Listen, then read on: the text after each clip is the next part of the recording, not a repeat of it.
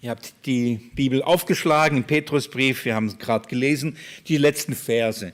Letztes Mal habe ich euch da wieder da hineingenommen und versucht nochmal dran ja, oder auszurichten, was die letzten Verse bedeuten.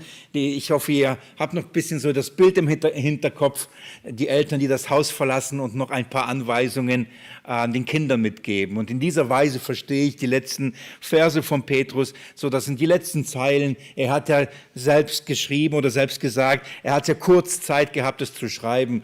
Und so am Ende von diesen letzten Zeilen, am Ende von, von diesem Brief, will er noch einiges denen noch kurz sagen, dass sie wirklich nicht vergessen, um was es geht. Und so befinden wir uns in diesen letzten Versen, den letzten ähm, Ermahnungen oder beziehungsweise die letzten Anweisungen. Wir haben einige Imperative, einige Aufforderungen, also Befehle, die er, er als der Unterhirte den, ähm, den Gemeindegliedern, den Schafen weitergibt. Und ähm, der erste Punkt, äh, er hat gesagt, demütigt euch. Und äh, das ganze, also die ganzen letzten Verse durchzieht dieses Thema der Demut. Er, er spricht es aus diesem Grund an und ich hoffe, das haben wir verstanden, weil die Demut die Grundlage für das Überwinden in dieser Welt ist. Die Demut, äh, die Demut ist die Voraussetzung, um äh, mit den Leiden richtig umgehen zu können. Und mit Schwierigkeiten, Anfechtungen, Angriffen, ähm, Verleumdungen und all diesen Dingen, äh, um mit all diesen Dingen umgehen zu können, um all, mit all diesen Prüfungen umgehen zu können, braucht es Demut. Warum? Der ersten Grund haben wir uns angeschaut, den hat er sofort genannt, weil er, äh, Petrus sagt, Gott widersteht dem Hochmütigen. Darum braucht es die Demut, wenn wir die Gnade und das Wirken Gottes in unserem Leben erleben wollen, braucht es die Demut. Und gerade in den Prüfungen und gerade in den Versuchungen äh, sind wir so auf die Gnade angewiesen. Also den ersten Grund hat er genannt, das war Vers 5, Gott widersteht dem Hochmütigen. Von, von daher ist es wichtig, als letzte Ermahnung, demütigt euch, damit euch Gott nicht widerstehen muss. Es glaub, ich glaube, es gibt nichts Schlimmeres als das, wenn Gott einem widerstehen muss. Wenn du überlegst, in deinem Leben, ähm, wenn Gott dir widerstehen muss wegen deinem Verhalten, nicht die Gnade ausgießen kann, dann ähm, es gibt nichts, nichts Ernsteres äh, als das. Und das, darum ist das die erste Anweisung oder die erste äh, ähm, äh, Aufforderung. Äh, demütigt euch. Der zweite Grund, warum äh, Demut wichtig ist, nennt er in Vers 6. Das haben wir in der letzten Bibelstunde uns angeschaut. Er sagt, Gott ist besorgt für euch. Ähm, diejenigen, die sich unter die mächtige äh, Hand Gottes demütigen, die erfahren die Gnade Gottes, die, die erfahren die Zuwendung Gottes. Und der Grund, äh, oder der zweite Grund ist positiv und den nennt er so, Gott ist besorgt für euch. Also wer sich unter die mächtige Hand Gottes demütigt, wer das, ähm, ähm, ja, die, das Wirken Gottes und alles aus seiner mächtigen Hand annimmt, ähm, der kommt zur Ruhe, er beginnt Gott zu vertrauen, Gott alles anzuvertrauen, weil er weiß, Gott ist besorgt für mich. Gott ist besorgt für mich. Und das ist der zweite Grund. Für die, ähm, um dieses Besorgtsein Gottes anzunehmen und das ähm, bedarf es, sich drunter zu stellen und unter die mächtige Hand Gottes. Und das ist Demut. Und das habe ich versucht, euch letztes Mal ähm, aufzuzeigen. Das ist das zweite Mal. Demütigt euch nun unter die mächtige Hand Gottes. Ähm, das, der dritte Grund, warum wir uns demütigen sollen und welche Auswirkungen also für das Leiden hat. Der, der, dritte, der, dritte, der dritte Grund ist, weil, und jetzt ist es Vers, ähm, Vers 8, seid nüchtern und wacht, euer Widersacher, der Teufel, geht umher ähm, wie ein brüllender Löwe und sucht, wen er verschlingen kann. Der, der dritte Grund ist, weil der Teufel auf der Suche nach Hochmütigen ist. Darum demütigt euch. Ähm, während die ersten ähm, Ermahnungen oder die ersten Ausrichtungen äh, den Grund in Gott haben. Das heißt, sein, äh, seine Gnade und, und seine Fürsorge für uns, so legt er jetzt einen weiteren Grund, warum wir uns demütigen sollen, weil er sagt, da ist einer da, der ist permanent auf der Suche. Und er ist permanent auf der Suche nach solchen, die hochmütig sind. Und die will er verschlingen. Und das ist so die, eine, die letzte Warnung, die er die hier, hier ausspricht. Und das hat es ebenfalls in sich. Und das ist gut, wenn wir kurz darüber nachdenken. Wie gesagt, dem Charakter der letzten Worte will ich gerecht werden. Nicht zu tief äh, hineingehen. Jetzt auch keinen großes, äh, großen Exkurs im Bereich der Teufel und, und Dämonen hier ähm, starten, aber uns einfach da ausrichten. Petrus beginnt und sagt, seid nüchtern und wach. Das ist wieder ein, eine nächste Aufforderung. Es ist wieder ein nächster Imperativ, also eine nächste Befehlsform. Er sagt, seid nüchtern und wacht. Genauso wie er gesagt hat, demütigt euch nun, so sagt er, seid nüchtern und wacht. Warum? Da gibt es einen Verführer, da gibt es einen Versucher. Und in dem Zusammenspiel von Leiden und Versuchung äh, und, und, ähm, und Prüfungen und in, im Zusammenhang mit Demut und Hochmut, da kommt der Teufel ins Spiel. Und da ist die Aufforderung, seid nüchtern und wacht. Diese, diese, äh, diesen Aspekt der Wachsamkeit, den haben wir uns schon zweimal mindestens im Petrus, Petrusbrief angeschaut. Ich möchte euch nur ganz kurz daran erinnern. 1. Petrusbrief, Kapitel 13, äh, Kapitel, 1. Petrusbrief, Kapitel 1, Vers 13. 1, Vers 13. Paul, Petrus schreibt, deshalb umgürtet die Lenden eure Gesinnung, seid nüchtern und hofft völlig auf die Gnade, die euch gebracht wird in der Offenbarung Christi. Ähm, so, wie, hier beginnt er und, und sagt wiederum, seid, seid, nüchtern und hofft völlig auf die Gnade. Da legt er den Aspekt auf die Gnade. Aber diese, dieser Aufruf zum, zum Wachsamkeit, Wachsamsein, ähm, Nüchternheit, ähm, wird in diesem Zusammenhang mit wachsam äh, zusammengebracht. Ich habe das in den, damals in den Bibelstunden euch das schon mal gezeigt. Das gleiche auch in Kapitel ähm, 4, Vers 7. Das ist schon nicht ganz so lang zurück. Kapitel 4, Vers 7. Es ist aber nahegekommen, das Ende aller Dinge, seid nun besonnen und seid nüchtern zum Gebet. Also nüchtern in Bezug auf die Gnade Gottes hoffen, nüchtern in Bezug auf, auf das Gebet zu sein und jetzt seid nüchtern und wacht in Bezug auf die Versuchen und äh, auf die Prüfungen äh, vom Teufel. Der Gedanke darin liegt, nicht äh, naiv zu sein, die, die Wachsamkeit im Gegensatz zum, zum Schlafen, also nicht schläfrig werden, nicht ähm, naiv werden, nicht, ähm, also oder andersrum, aufmerksam sein. Man muss, man, man muss wissen, dass sich gerade in diesen Bereichen eine große Verführung und eine große Versuchung äh, ist. Und in, in, diesem Bereich Hochmut und Demut brauchst mindestens genauso viel Wachsamkeit wie im Bereich der Gnade und wie im Bereich des Gebets. Denn an allen diesen Punkten mangelt's. Und wir werden da schläfrig und wir werden nachlässig und diese Wahrheiten rücken in den Hintergrund und ähm, beginnen wenig Rolle in unserem Leben zu spielen. Und das hat einfach Konsequenzen. Von daher beginnt Petrus hier erstmal und, und sagt, seid nüchtern und wacht. So, nochmal aufmerksam. Seid bitte aufmerksam. Und, und jetzt dieser Grund, ähm, warum euer Widersacher, der Teufel, geht umher wie ein brüllender Löwe. Ich, ich finde es interessant, wie er es schreibt, euer Widersacher. Also er sagt nicht nur Widersacher, er sagt, es ist euer Widersacher. Ich habe darüber nachgedacht, warum er das so schreibt, euer Widersacher. Er, er könnte auch schreiben, der Widersacher, der Teufel geht umher und äh, wie ein brüllender Löwe und sucht, wen er zu verschlingen. Würde genauso funktionieren, würde auch gehen. Aber er macht, sagt, es ist euer, euer Widersacher. Es ist, ähm, wir, wir wissen, dass der Teufel ähm, ein Widersacher Christi ist. Es, das ist einer, der gegen, versucht, gegen Gott zu kämpfen, wenn man sich das nur vorstellt. Aber Petrus sagt, er kämpft nicht, nicht, nur, nicht, nur, nicht nur gegen Gott, er kämpft nicht nur gegen Christus, er kämpft gegen euch. Und ich glaube, hier fehlt uns an Nüchternheit. Hier fehlt uns an Wachsamkeit. Diese, diese Angriffe oder diesen Kampf, ähm, die, den er hier führt, der Teufel, wirklich zu erkennen. Und ich meine, dass nicht wenig Christen nicht sehen, wo der Kampf eigentlich ist. Sie begreifen nicht, was der Teufel eigentlich tut. Sie sind nicht wachsam, sie sind nicht nüchtern. Sie in ihrem Leben und ihren Versuchen und Prüfungen, sie haben ihn nicht auf dem Schirm sozusagen. Also sie, die, wir schlafen oder wie betrunken. Sie nehmen nicht wahr und sie können nicht unterscheiden, ähm, was hier für ein Kampf hier stattfindet woher die Angriffe kommen, wer hier eigentlich der Feind ist, wer hier eigentlich angreift. Warum? Ich bin mir sicher, dass der Feind, der Teufel hier, der Widersacher, es so anstellt, dass die, die, die Menschen meinen, er meint es gut mit ihnen. Darf ich euch gedanklich kurz ins erste Buch Mose wieder zurückführen? In Kapitel 3, der Sündenfall. Als der Widersacher, der Teufel, zu den Menschen kam, wie kam er? Kam er und sagt, so Menschen, lasst uns kämpfen? Sagt mit mir das nur ganz kurz auf. 1. Mose Kapitel 3.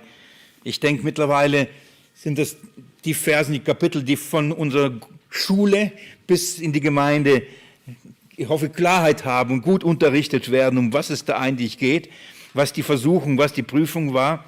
Und ähm, hier lesen wir, ähm, wie die Schlange, wie der Teufel der diese äh, Schlange und dann wächst er zu einem Drachen, das gucken wir gleich in der Offenbarung an, wie er zu der Frau kommt und sie verführt. Und, und wenn wir uns die Verführung anschauen, ich lese euch die Verse noch, noch kurz an. Und die Schlange war listiger als alle Tiere des Feldes. Die Betonung auf List. Das heißt, der Widersacher kommt. Er will die Menschheit zum Fall bringen. Er will sie gegen Gott aufwiegeln und gegeneinander anstiften. Und wie macht er das? listig. Es ist nicht offensichtlich. Wenn, wenn wir von einem Kampf, hier, wenn die Rede von einem Kampf ist, und dann ist es nicht, ähm, da kommt der Teufel nicht und, und sagt, okay, ich greife an und, und alle sehen den Feind und alle sehen, um was es hier geht. Es ist listig, es ist nicht offensichtlich.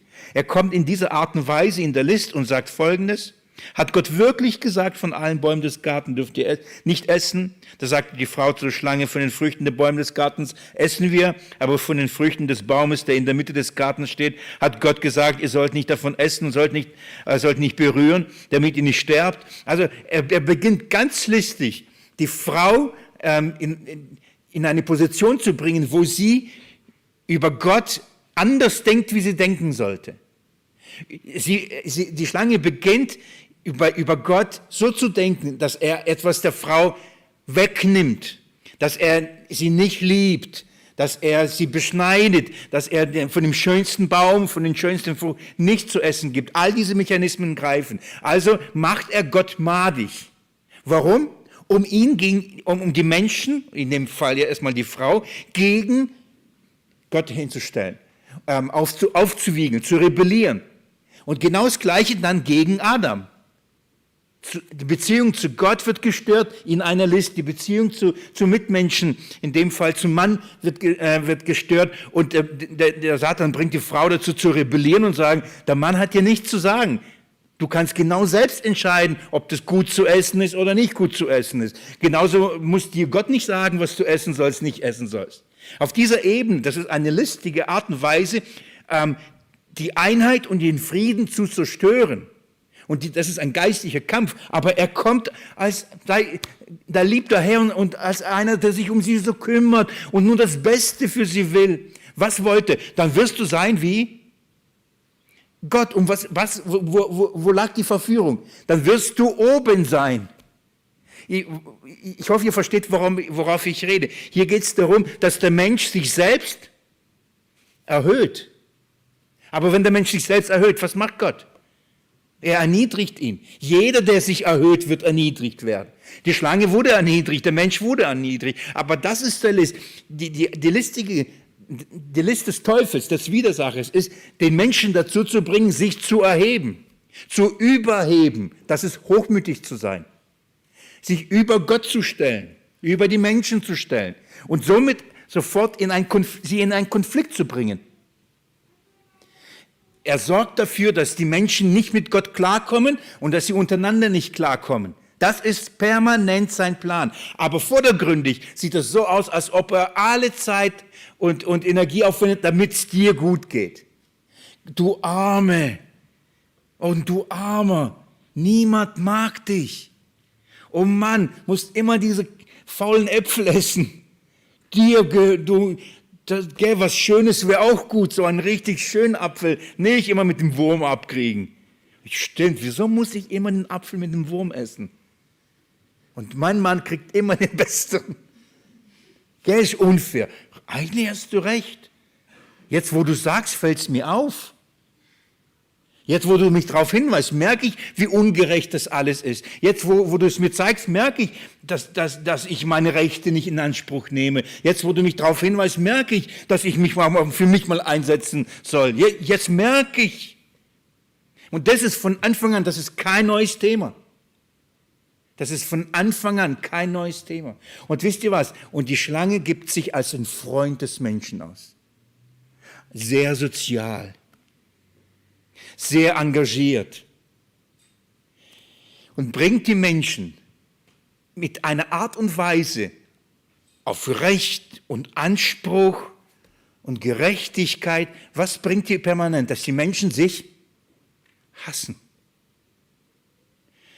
Ich, um wirklich, ähm, nur damit ihr es einordnet, schaut euch, die, schaut euch nur die Zeitung oder die Nachrichten an. Was bringen die ganzen Kämpfe um Menschenrechte. Was bringen sie? Menschen sterben, richtig? So oder so. Die einen überheben sich über die anderen. Als die Reformation kam, als Gott das Evangelium brachte und die Menschen begriffen, oh, wir müssen nicht dieser katholischen Kirche folgen. Was kam dann? War Frieden, Harmonie. Wir hatten Bürgerkriege, richtig? Menschen starben.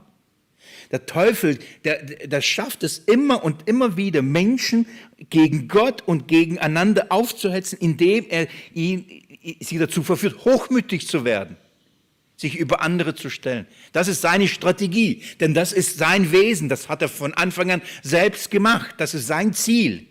Denn er, und er weiß, was es mit ihm gemacht hat und dann weiß es, was es mit Menschen machen wird, wenn er sie dazu bringen wird. Also es ist seine Strategie. Aber sie ist sehr, sehr listig. Und wisst ihr, was passiert? Ich möchte euch nur kurz zeigen, das ist sehr wichtig. Ähm, Kapitel 3, Vers 15. Und ich werde Feindschaft setzen zwischen dir und der Frau zwischen deinem Nachwuchs und ihrem Nachwuchs. Und er wird dir den Kopf zermalmen. Und du, du wirst ihm die Ferse zermalmen. Was steht hier? Und ich werde Feindschaft setzen zwischen dir und deinen Nachkommen. Wer setzt Feindschaft zwischen der Schlange, dem Teufel, dem Satan und den Menschen? Wer macht sie zu Feinden? Gott. Ab diesem Moment Ab diesem Moment hat Gott sie zu Feinden gemacht. Ich, ich, ich sage es immer wieder, warum? Weil diese Beziehung nicht gut ist. Diese Beziehung zerstört. Es ist, ihr kennt das, wenn man sagt, äh, gerade unter den Jugendlichen und Teenies, dass es äh, der schlechte Umgang macht, macht, macht die Menschen kaputt. ja, schlechter Umgang, dann gibt es Auswirkungen. Gott sagt, dieser Umgang mit der Schlange ist nicht gut. Zerstört. Gott setzt Feindschaft. Wenn Petrus schreibt, euer Widersacher, da macht er deutlich, er kämpft gegen euch. Er ist nicht für euch. Ihr denkt, er ist für euch, er ist es nicht. Die Menschen denken, er ist für, für uns, aber er ist es nicht. Denn, denn die, die, die List und die Taktik, und die, die kennt ihr bestimmt aus eurem eigenen Leben, ist folgendes. Er bringt uns dazu, auf uns selbst zu schauen und auf unsere Bedürfnisse, auf unsere Rechte und, und Mangel und all das. Dann weckt er Begierden und Ansprüche. Dann sagt er, du musst sie dir holen und für sie einstehen und kämpfen. Und du denkst, oh ja stimmt. Und dann gehst du. Und wisst ihr, was dann passiert? Dann nimmt genau das und verwendet gegen dich. Und dann wieder zum Widersacher. Euer Widersacher, das bedeutet, es ist der Gegner. Die Strategie ist, uns dazu zu bringen, Dinge zu tun, die, die uns erheben, hochmütig werden. Und dann nimmt er die und sagt, Gott, guck mal. Das ist ganz schön hochmütig, gell? Ich bin nicht der Einzige, der hochmütig ist. Und er bringt dazu und klagt dann uns an. Er klagt die Menschen an ver verurteilt die Menschen. Und bis Jesus Christus in den Himmel nicht aufgefahren war, das Erlösungswerk nicht vollbrachte, tat er das ständig. Offenbarung Kapitel 12, geht mir mit mir kurz da hinein.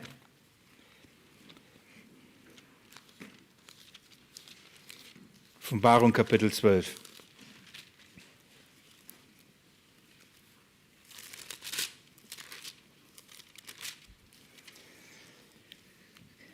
Kapitel 12, 1 und 2 ist das Bild einer Frau, die das Kind zur Welt bringt. Es geht um Israel, aus dem der Messias kommen soll. Und der Messias kommt, das ist Christus. Dann äh, Vers 3, und es erschien ein, ein anderes Zeichen im Himmel und sie, eine, ein, ein großer, feurer, feuerroter Drache, der sieben Köpfe und zehn Hörner und auf seinen Köpfen sieben Diademe hatte. Und sein Schwanz zieht ein Drittel der, der Sterne des Himmels fort und er warf sie auf die Erde. Das ist der, der Sündenfall im Himmel. Das ist der Teufel, der die Engel dazu verführte, Rebellion gegen, gegen Gott anzustechen. Und das, die Folge war, sie wurden auf, auf die Erde geworfen. Und dann heißt es, und der Drache stand vor der Frau, die im Begriff war zu gebären. Und wenn sie gebären, äh, geboren hätte, ihr Kind zu verschlingen. Also der, der Teufel, der, der, versuchte alles das, zu verhindern, dass Jesus Christus auf die Welt kam und die Erlösung vollbringen würde. Denn er wusste, wusste, was das bedeuten würde, seine Niederlage. Also hat er alles daran gesetzt, um das zu verhindern. Vers 5. Und sie gebar einen Sohn, ein männliches Kind, der alle Nationen hüten soll mit eisernem Stab. Und ihr Kind wurde entrückt zu Gott und zu seinem Thron. Also er konnte es nicht verhindern. Die, dieses Ereignis, das lesen wir in den Evangelien, wie der Satan, der Teufel als Widersacher alles dran gesetzt hat, Jesus äh, bei der Geburt umzubringen. Und dann kommen die ganzen Weihnachtsgeschichten mit Herodes und alles uns in den Sinn. So das ähm, ist es, was hier beschrieben wird. Und jetzt schaut mal, was die Folge ist der Himmelfahrt, Vers 7. Und es entstand ein Kampf im Himmel. Michael und seine Engel kämpften mit dem Drachen. Und der Drache kämpfte und seine Engel. Und sie bekamen nicht die Überhand und ihre Stätte wurde nicht mehr in dem Himmel gefunden. Und es wurde geworfen, der große Drache, die alte Schlange, der Teufel und Satan genannt wird. Und jetzt wissen wir, wer, diese, wer dieser Drache ist. Das ist, der Teufel, das ist die alte Schlange. Das ist diese alte Schlange, wird deswegen genannt, weil sie aus, aus 1. Buch Mose ist. So alt ist sie. Aber aus dieser Schlange ist ein Drache geworden. Das heißt, die Macht und die Grausamkeit und die Hässlichkeit und die Brutalität ist gewachsen in seinem Einfluss. Und das ist, was uns hier beschrieben wird. Und ähm, mit all diesen Begriffen, der Teufel, der Satan, der Teufel, ähm, der Satan ist mehr die hebräische Bezeichnung, der Teufel mehr die griechische, kommt von Diabolos. Und dann heißt es, der den ganzen Erdkreis verführt, geworfen wurde auf die Erde und seine Engel wurden mit ihm geworfen. Und ich hörte eine laute Stimme im Himmel sagen, nun ist das Heil und die Kraft und das Reich unseres Gottes und die Macht seines Christus gekommen. Denn hinabgeworfen ist der Verkläger unserer Brüder, der sie Tag und Nacht vor Gott verklagte. Vergangenheitsform. Jesus Himmelfahrt, der Rauschmiss des Teufels aus dem Himmel und dann werden wir daran erinnert, was hat er vorher die ganze Zeit getan im Himmel? Er verklagte sie. Er verklagte sie. Das ist, das ist die Strategie. Er führt die Menschheit in die Sünde und dann verklagte. Der Punkt ist, und das ist die gute Nachricht für heute, im Himmel verklagt er nicht mehr. Aber wisst ihr, wo er verklagt? Auf der Erde. Hast du schon mal gehört? Ihr, ihr kennt es. Es gibt, äh, er, er erregt in uns äh, Begierden und ich meine in allen Formen bis zu Anspruch, Recht, Mitleid und was weiß ich nicht alles. Und, und dann bringt er uns dazu, dafür einzustehen, das sich zu holen. Dann, dann, dann, dann gehen wir diesen Dingen hinterher. Wir, wir fallen in der Versuchung. Und was passiert sofort? Anklage. Vor Gott kann er uns nicht anklagen. Aber er weiß, wenn wir aber permanent auf der Erde so rumlaufen mit einem angeklagten Gesicht, können wir nicht viel Licht in dieser Welt sein. Also sucht er ständig solche, die er dann anklagen kann, die er verurteilen kann, der sagen kann, du kannst kein Kind Gottes sein, du willst Kind Gottes sein, du kämpfst permanent für dich, du bist so hochmütig und wie auch immer. Darum seid wachsam, seid nüchtern, seid nüchtern und wacht, versteht die, die, diese List. Es sind listige Angriffe. Das sind wirklich listige Angriffe, die er erfährt. Also er spricht äh, und sagt, dass euer Widersacher. Das heißt, er hat ein Problem mit euch. Er möchte euch widerstehen oder er, er, es, ist, es, es ist unser Gegner. Es ist unser Gegner. Dann bezeichnet ihn als Teufel, als Ankläger. Das ist, was ich gerade versucht habe zu beschreiben. Und dann kommt ein interessantes Bild. Und er sagt, euer Widersacher, der Teufel, geht umher wie ein brüllender Löwe. Und bis dahin kannten wir eigentlich nur das Bild des Löwen nur für den Messias, für den Christus, richtig? Aber hier redet er von einem brüllenden Löwen. Und ähm, er gebraucht ein Bild eines Jagdtieres. Und zwar, wenn dich ein Löwe jagt, das macht alles andere als Spaß. Also dann, und wenn, kann, kannst du vorstellen, du läufst im Dschungel und hinterher läuft ein Löwe und er brüllt. Ich vermute, du hast keine Zeit, schnell ein Picknick zu machen. Sag, oh, ich ruhe mich jetzt ein bisschen aus. Ich lege mich ein bisschen schlafen. Jetzt bin ich gerade müde, habe keine Lust wegzulaufen.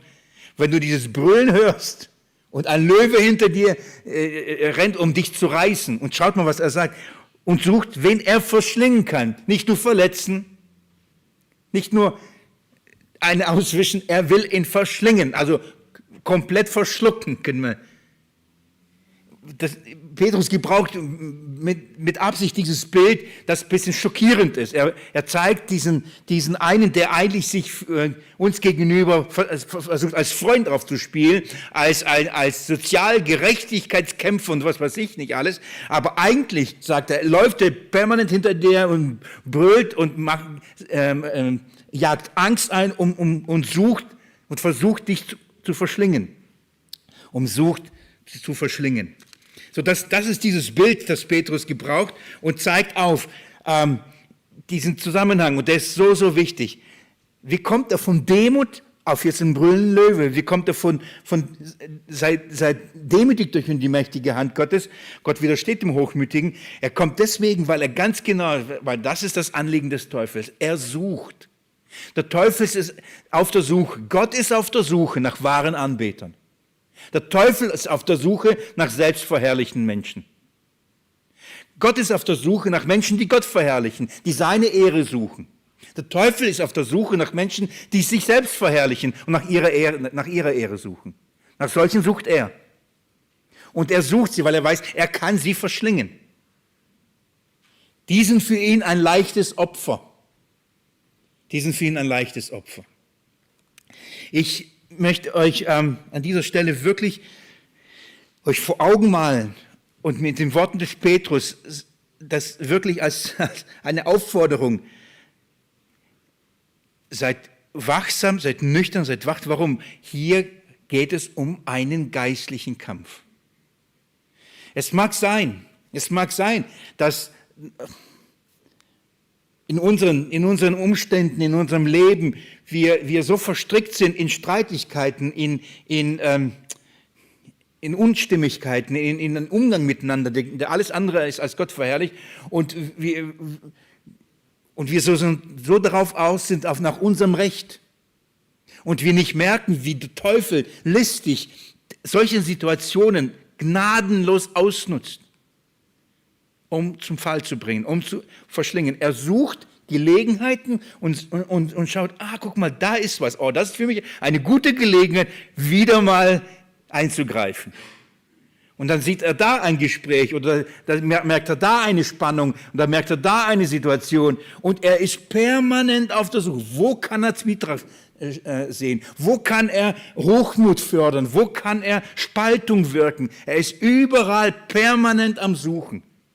Und wenn er nicht persönlich, dann durch seine Dämonen. Und diesen aktiv. Wisst ihr, dass sie nicht schlafen? Ist euch bewusst, dass sie Tag und Nacht sich ereifern in diesen Dingen? Wir sind müde und legen uns hin, sie nicht. Also permanent, permanent daran zu arbeiten, dass Menschen sich überheben.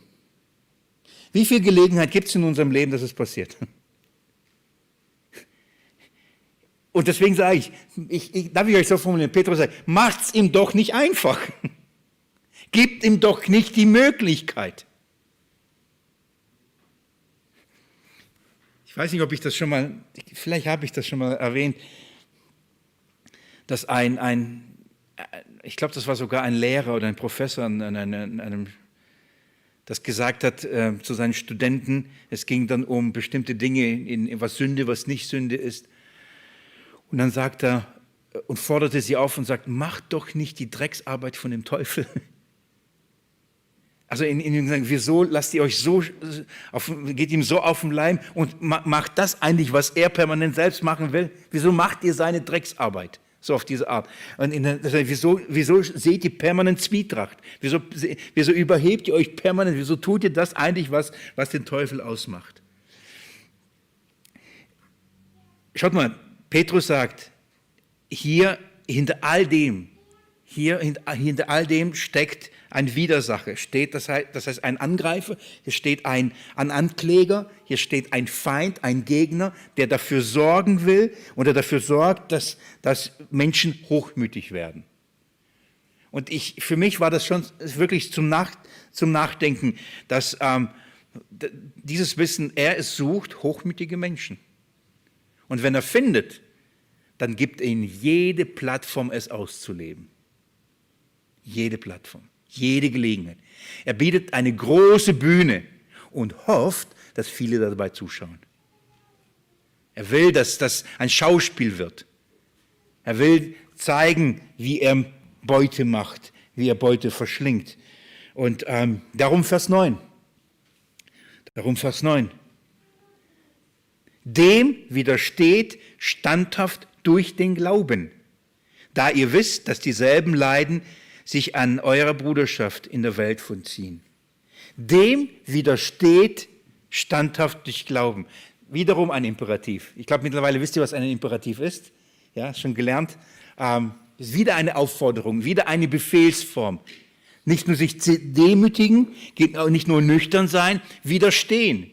Das ist der Auftrag, widersteht. Ich, ich,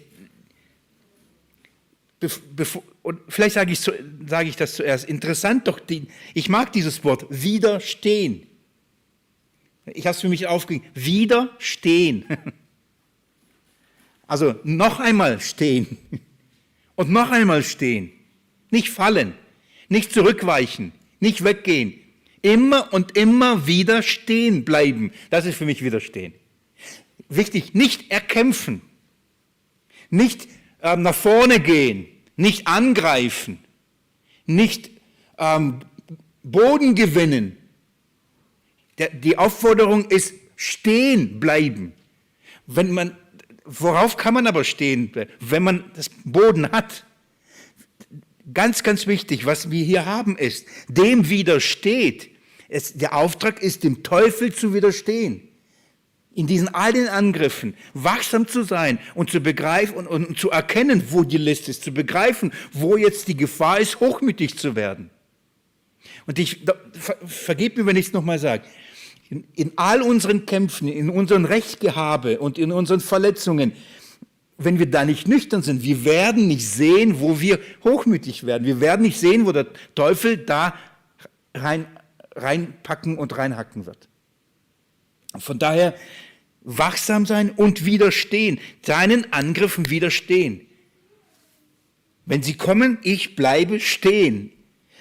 Eigentlich, und das ist jetzt wichtig, was wir hier haben, ist ein geistlicher Kampf.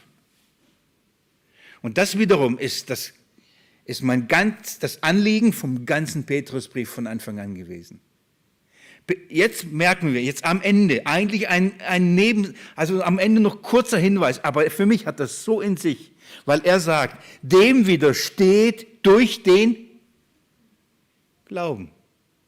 Es ist ein Glaubenskampf. Was müsst, was, wie, wie widerstehen wir nicht? Indem ihr kämpft für Gerechtigkeit, indem ihr Boden gut macht, indem ihr das Schlechte in der Welt bekämpft, indem ihr euch einsetzt, indem ihr protestiert, indem ihr zu den Waffen greift, indem ihr Bomben baut oder Anschläge plant. Erinnert ihr euch? Versteht ihr, warum ich euch da ein Beispiel zum Beispiel von Dietrich Bonhoeffer gezeigt habe? Der Widerstand. Der Wider es geht um den Widerstand gegen das Böse, gegen das Leiden in dieser Welt. Wie soll sich dieser Widerstand leisten? Und darüber zerstreiten sich, wir haben uns in dieser Thematik beschäftigt, was ist der richtige biblische Weg, ethisch vereinbar, Wo ist die Verantwortung, nicht Verantwortung? Was ist unser Kampf? Hier steht es im Wort Gottes, ganz klar. Widersteht durch den Glauben. Es ist ein Glaubenskampf. Es ist kein Kampf gegen Fleisch und Blut. Es ist ein Glaubenskampf. An, an welche Verse müssen wir sofort denken? Welche Verse fallen sofort ein oder euch? So, bei mir ist das Epheserbrief. Sofort ist es da. Vielleicht lesen wir das in diesem Zusammenhang. Geht mal Epheser 6 mit mir.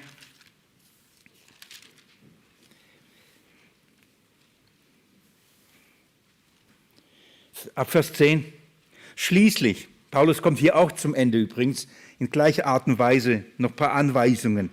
Werdet stark im Herrn und in der Macht seiner Stärke. Ich liebe das.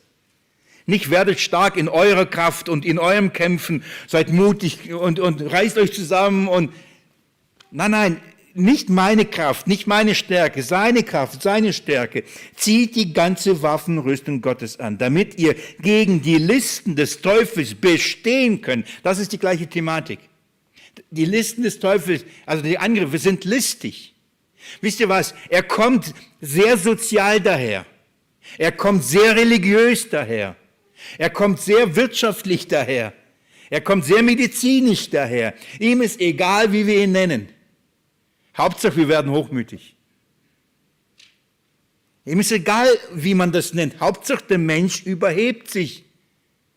Hauptsache, der Mensch überhebt sich und unterschätzt Gott. Überschätzt sich und unterschätzt Gott. Das ist sein Ziel. Wie man ihn spielt keine Rolle. Es ist definitiv listig. Und dann sagt er Vers 12. Denn unser Kampf ist nicht gegen Fleisch und Blut, sondern gegen die Gewalten, gegen die Mächte, gegen die Weltbeherrscher dieser Finsternis, gegen die geistigen Mächte der Bosheit in der Himmelswelt. Also das ist der Kampf, liebe Freunde. Ich, ich, ich hoffe, das hilft dir. Nimm dir eine konkrete Situation. Nimm, dein, nimm deinen Kampf, den du gerade kämpfen musst. Ich kann mir vorstellen, es gibt einen. Und werde dir bewusst, dass es nicht XY dein Problem ist oder nicht, nicht, nicht die Situation das Problem ist oder was auch immer, sondern dass es der Teufel das Problem ist. Werde dir bewusst, gegen wen du hier kämpfst und wo du wachsam sein musst. Es ist ein Kampf gegen die Bosheit in der Himmelswelt. Und Vers 13. Deshalb ergreift die ganze Waffenrüstung Gottes, damit er an dem bösen Tag, das heißt, wenn es schwierig wird, wenn diese listigen Angriffe kommen, wenn die Versuchung und die Prüfung kommt, damit er an diesem Tag, das ist ein böser Tag, ein bösen Widerstehen und wenn ihr alles ausgerichtet habt, stehen bleiben könnt. Also Paulus immer wieder das Gleiche. Es geht um das Widerstehen und der Gedanke ist, stehen bleiben. Ich werde euch gleich sagen, worin müssen wir, wo stehen bleiben, auf was stehen bleiben. Aber der Gedanke ist des Stehenbleibens. Und bevor wir uns anschauen, wie dieses Stehenbleiben funktioniert, es geht hier um einen geistlichen Kampf und dessen muss man sich bewusst werden. Und allein das kann helfen, soll helfen, muss helfen, sich nicht über Menschen aufzuregen, sich nicht, nicht gegen Menschen zu kämpfen. Im Gegenteil, ich glaube, diese Perspektive wird uns sogar dazu bringen, dass wir beginnen, für sie zu beten. Denn wenn wir begreifen, dass sie in dem Fallstrick des Teufels sind und davon instrumentalisiert wird und wir dann dastehen und sagen, haha, oh, vom Teufel ist sie in Leim aufgesessen. Was sind wir, was für ein Zeugnis, was für ein Glauben, was für ein Herz offenbart das in uns. Aber wenn wir sehen, wie, sie, wie die Menschen vom Teufel instrumentalisiert werden, was müssen wir tun? Voller Mitleid. Die Sonne blendet euch, gell? Voller Mitleid ihnen gegenüber, dass die Fallstricke des Teufels hineingeraten sind. Ich habe euch diese Stellen vorgelesen, dass Paulus genau dazu uns ermahnt, für sie zu bitten, damit sie befreit werden dass sie merken, die sind da verstrickt worden, die sind der Lüge aufgesessen, als der Teufel die Eva versuchte und die, dann, dann Gott mit ihnen sprach. Was war die erste Reaktion von der Eva? Sie sagte, die Schlange hat mich verführt. Sie äh, kommt zur Erkenntnis merkt, das stimmt gar nicht. Das Mitleid ist mit, die ist auf, auf den Leim gegangen. Sie, sie, die war fest davon überzeugt, ist die Wahrheit und dann merkt sie, es stimmt gar nicht. Dass Menschen erwachen und merken, wo sie verstrickt sind. Ich, diese Perspektive kann und soll uns helfen, von Menschen wegzusehen und um zu begreifen, was für Kämpfe hier stattfinden. Ich möchte euch da wirklich vom Herzen ermutigen. Aber es geht hier um das Stehenbleiben. Warum? Es ist ein geistlicher, geistlicher Kampf. Es geht um geistliche Felder, die wir hier behalten, behalten sollen, die schon längst erkämpft und gewonnen wurden. Bevor ich euch dieses Feld kurz nochmal zeige, geht mit mir in Jakobusbrief. Jakobus hat in ähnlicher Art und Weise, in einer ähnlichen Thematik,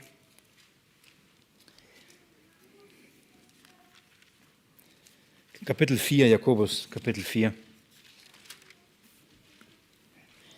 Schaut nochmal, wie er im Prinzip das, die gleichen Thematiken ansprechen wird. Uneinigkeiten untereinander, Streitigkeiten untereinander, ähm, Hochmut, Demut, Teufel, Widerstehen und all diese Thematik. Alles taucht hier im, im Jakobusbrief ebenfalls auf. Ich lese ab Vers 1.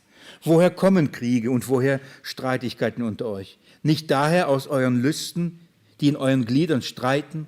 Ihr begehrt und habt nichts, ihr tötet und neidet und könnt nichts erlangen. Ihr streitet und führt Krieg. Ihr habt nichts, weil ihr nichts nicht bittet. Ihr bittet und empfangt nichts, weil ihr übel bittet, um es in euren Lüsten zu vergeuden. Ihr Ehebrecherinnen, wisst ihr nicht, dass die Freundschaft der Welt Feindschaft gegen Gott ist? Wenn nun ein Freund der Welt sein will, erweist sich als ein Feind Gottes. Oder meint ihr, dass die Schrift umsonst redet? Eifersüchtig sehnt er sich nach dem Geist, der in uns wohnen ließ. Er gibt aber desto größere Gnade. Deshalb spricht er, Gott widersteht dem Hochmütigen, dem Demütigen, aber gibt er Gnade. Unterwerft euch nun Gott, widersteht aber dem Teufel. Und er wird von euch fliehen. Ist das eine Verheißung?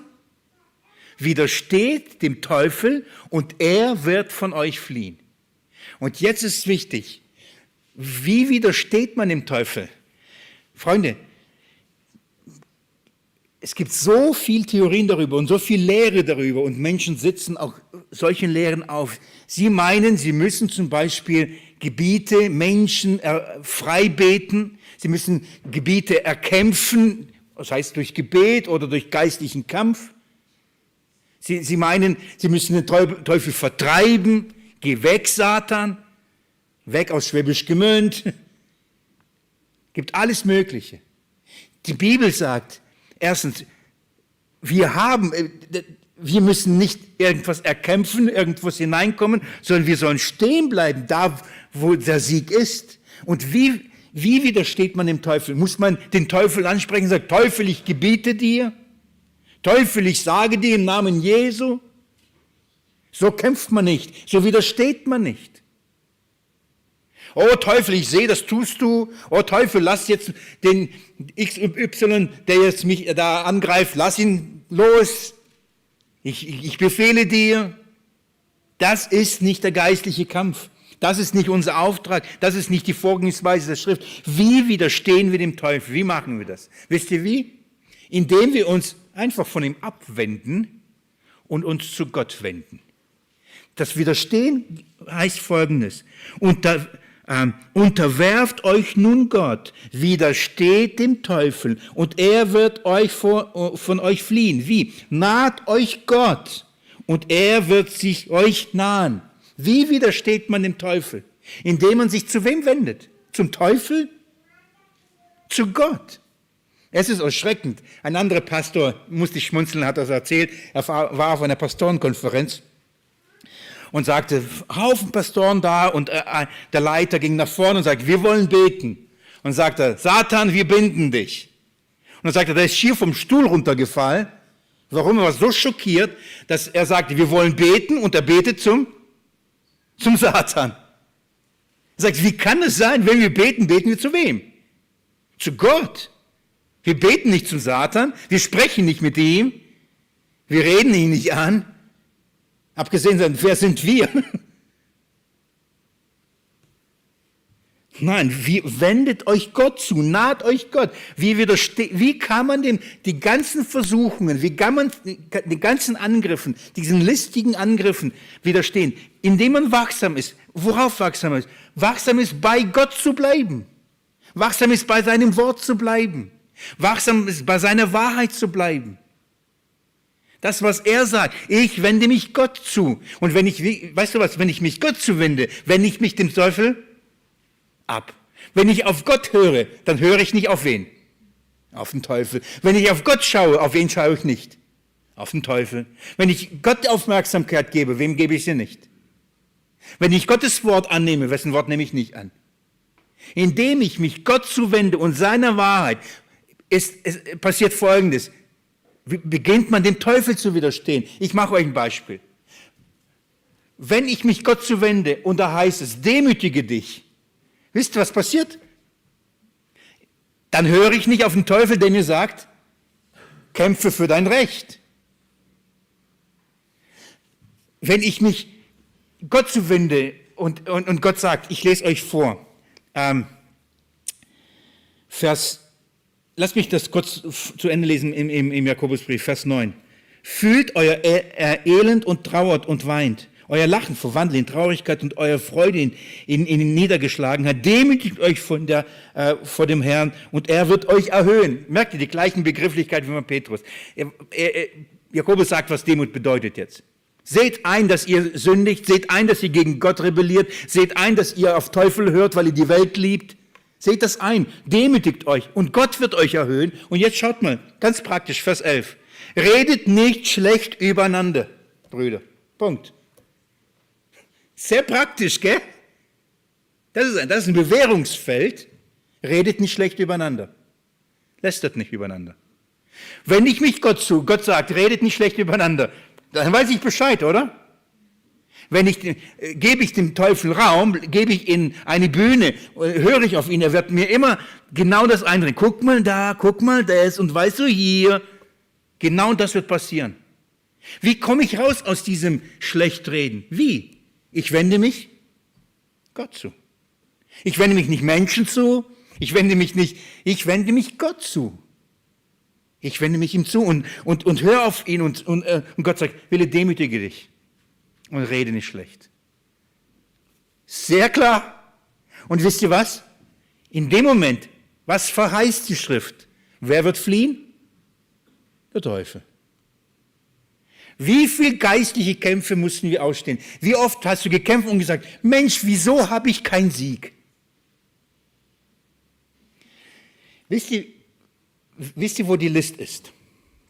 Und wenn ich das jetzt auch erzähle, dann erzähle ich aus meinem Leben und nicht um irgendjemand anderen äh, hier zu verurteilen oder so.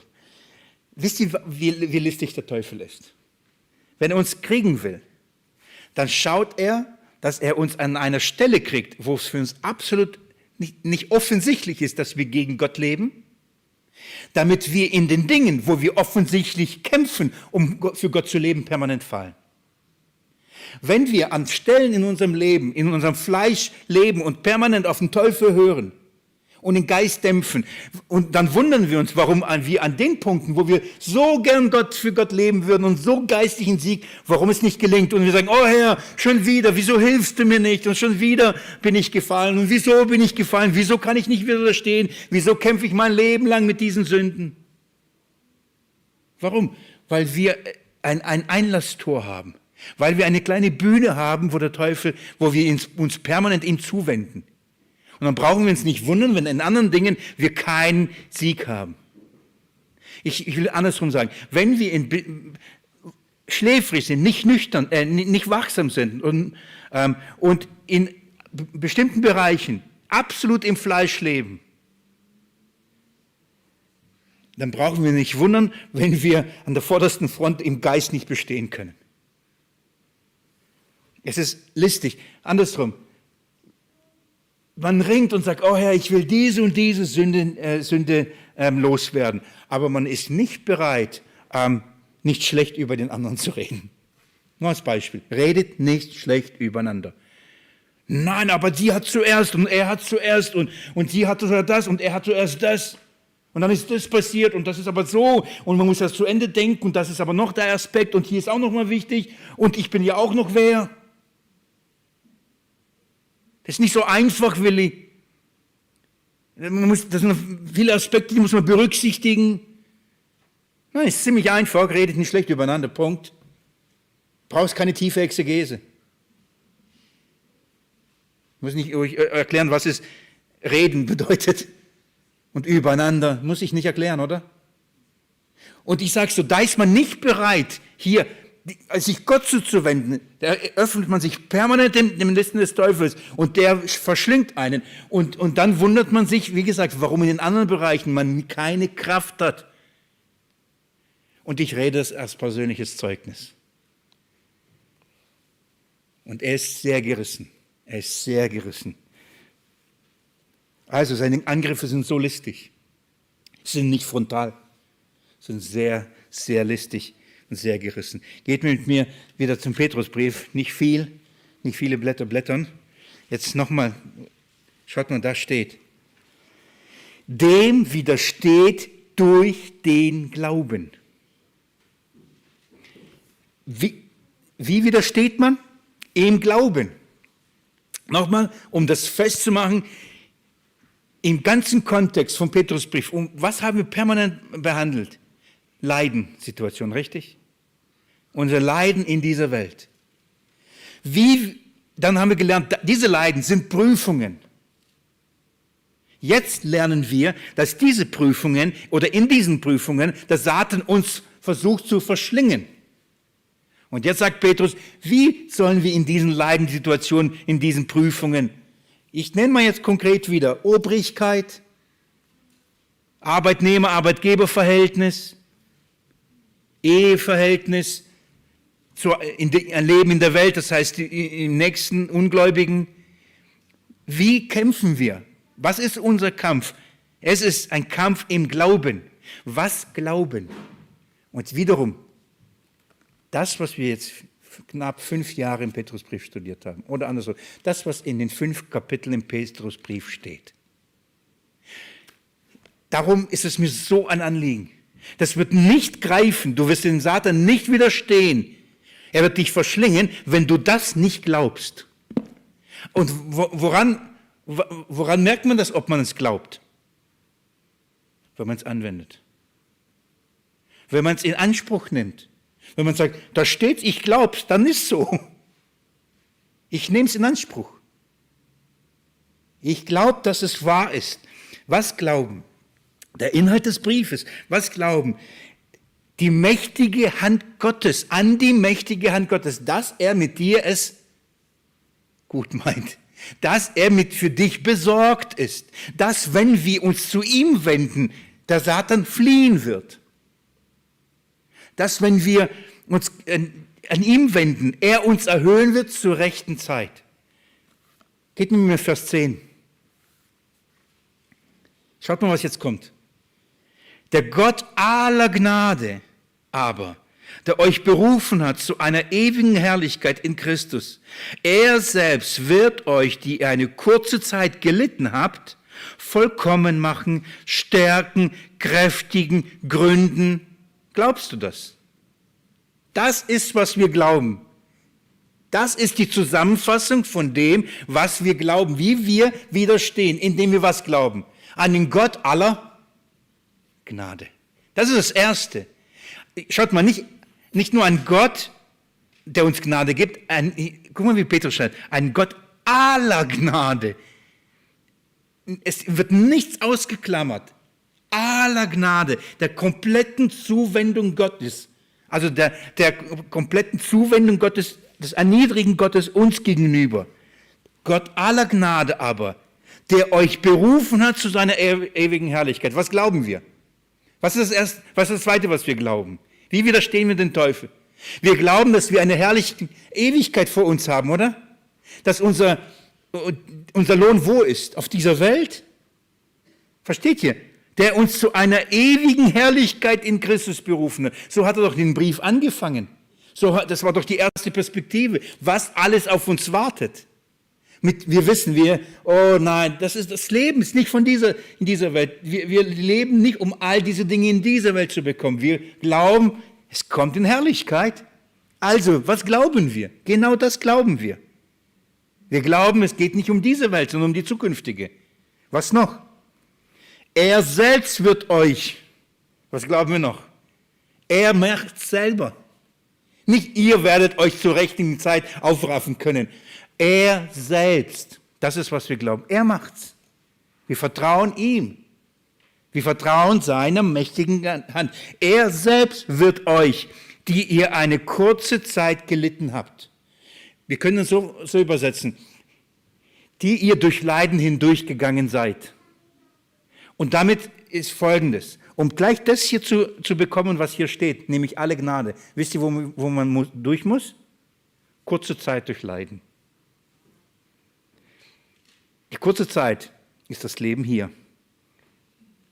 Das ist, diese kurze Zeit ist das Leben auf dieser im Vergleich zu der Herrlichkeit, die auf uns wartet, die, mit der er uns berufen hat, ist diese kurze Zeit, also ist diese Zeit kurz.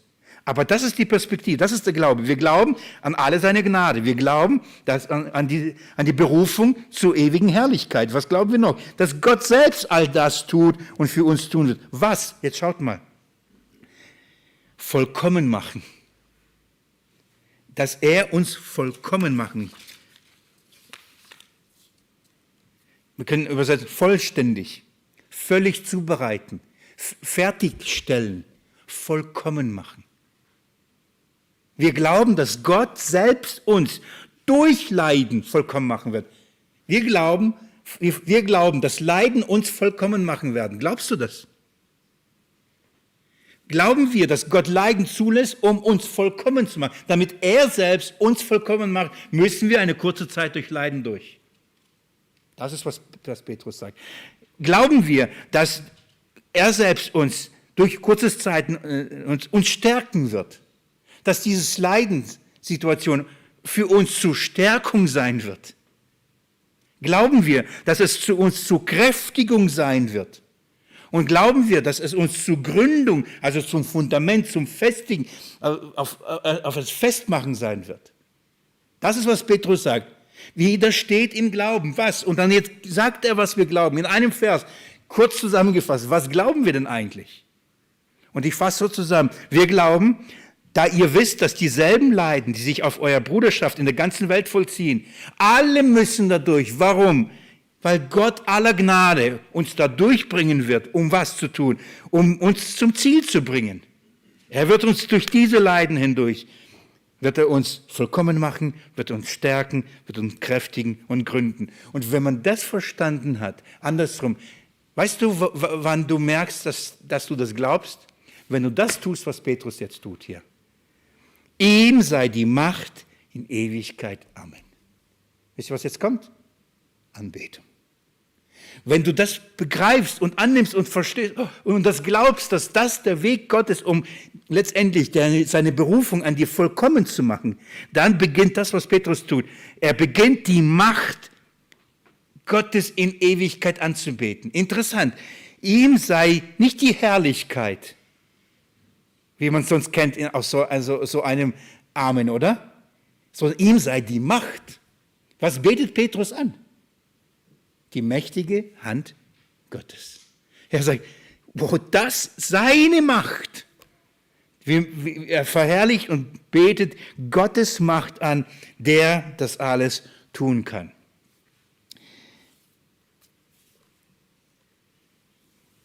Also, worauf kommt es an? Auf die Demut. Es kommt auf die Demut an. Warum? Weil in dieser Demut man die alle Gnade Gottes erfährt.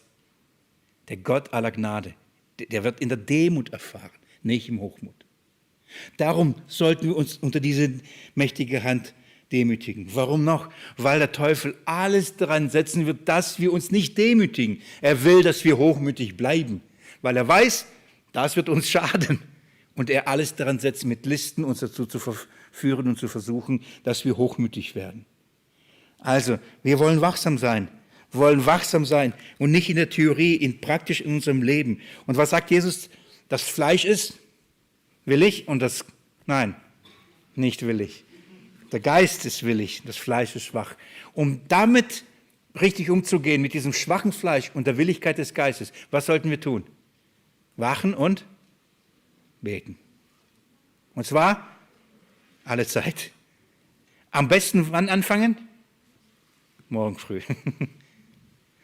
Also natürlich, wenn ihr jetzt heute anfangt, umso besser. Aber was ich damit meine, morgen früh, du stehst auf und du weißt, du weißt, du weißt, in welche, welche Situation dich heute, äh, heute auf dich zukommt. Du weißt, wo, Hochmut, wo du hochmütig wirst. Du weißt es. Und du weißt, was du jetzt, ähm, wo du dich dem Teufel abwenden musst. Und wo du, du weißt, ich werde jetzt zu dem und dem hingehen und ich weiß, es wird das passieren. Ich weiß, dieses Gespräch wird nicht einfach sein. Ich weiß, diese, diese, die, wir wissen doch, wir wissen doch die Felder. Und wachsam sein bedeutet, diese Dinge, in diesen Dingen, gerade in diesen Dingen zu sagen, Jesus, wenn ich jetzt da hineinkomme, ich will auf dich schauen. Ich will mich dir zuwenden. Merkt ihr was? Ich hoffe, das bleibt hängen. Ihr widersteht dem Teufel nicht, indem ihr gegen ihn kämpft. Begreift ihr das? Ihr müsst nicht mal ansprechen. Ihr müsst nicht verfluchen oder, oder wegbeten. Ihr müsst euch ihm nicht zuwenden. Gebt ihm keine Gelegenheit zu diskutieren mit euch. Ich verspreche euch eins. Wenn ihr meint, mit dem Teufel über eure Anliegen diskutieren zu können, verliert ihr. Ihr werdet nie ihn tot argumentieren. Wenn ihr meint, mit ihm einen Diskurs zu führen, ja, aber ist doch nicht so schlimm, oder? Ihr verliert. Nicht darauf einlassen. Jesus sagt, nicht nur der Sünde, und ich sage genauso dem Teufel, für tot halten. Das heißt, nicht reagieren. Aber auf wem leben wir? Und für wen? Für Gott. Auf den hören wir. Ich hoffe, ich hoffe so sehr, dass es praktisch genug ist. Dass es praktisch genug ist. Ich möchte beten.